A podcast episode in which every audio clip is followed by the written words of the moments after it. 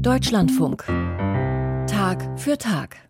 Im Herbst 2017 flüchteten innerhalb weniger Monate mehrere hunderttausend Rohingya aus Myanmar ins benachbarte Bangladesch. Und es war auch nicht das erste Mal, dass es zu derart großen Flüchtlingsströmen kam. Die Rohingya sind mehrheitlich sunnitische Muslime und sie wurden und werden in ihrer Heimat, einer Region an der Westküste von Myanmar, diskriminiert und verfolgt. Und der Staat Myanmar verweigert ihnen vor allem ein grundlegendes Recht, nämlich die Staatsbürgerschaft.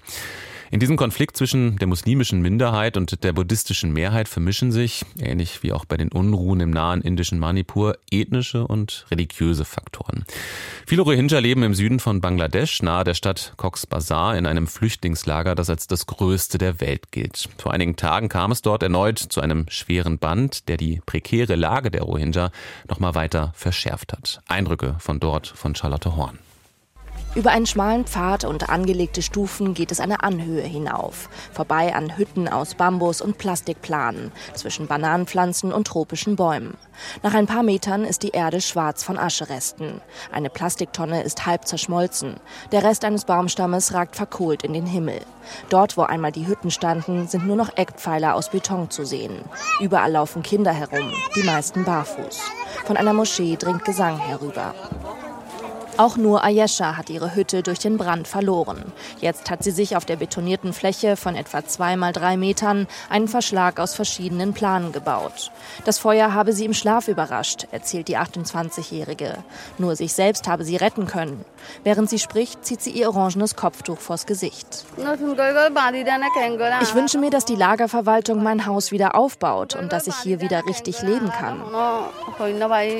Die junge Frau ist alleine im Lager. Ihr Mann lebt in Basanchar, einer abgelegenen Insel vor der Küste von Bangladesch. Dorthin sind inzwischen etwa 30.000 Rohingya gebracht worden. In dem riesigen Lager in der Nähe von Cox's Bazar kommt es immer wieder zu Bränden. Gaskocher oder Brandstifter von rivalisierenden Banden. Die lokalen Behörden ermitteln. Nach Angaben der Sprecherin des UN-Flüchtlingshilfswerks Cox's Bazar, Shari Neiman, breiten sich Feuer im Lager gerade in der Trockenzeit besonders schnell aus. Freiwillige, geschulte Helfer hätten das Schlimmste verhindert. Das Flüchtlingshilfswerk plane jetzt den Wiederaufbau. Wir nutzen diese Gelegenheit, um eine gewichtige Verbesserung vorzunehmen in dem Gebiet, das 2017 errichtet wurde, als viele Menschen die Grenze überquerten.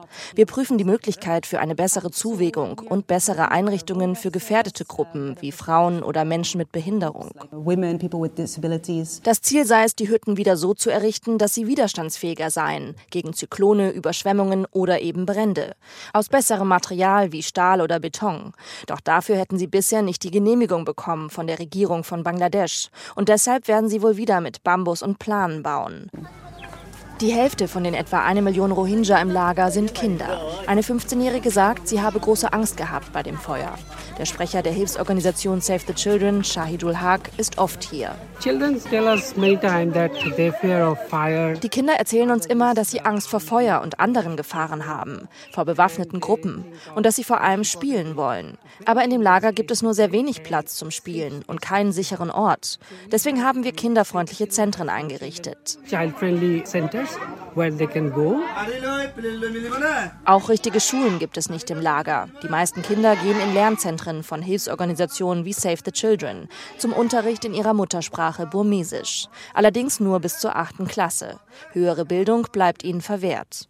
Ein Besuch im größten Flüchtlingslager der Welt, in dem Hunderttausende Angehörige der muslimischen Rohingya leben. Charlotte Horn war für uns dort.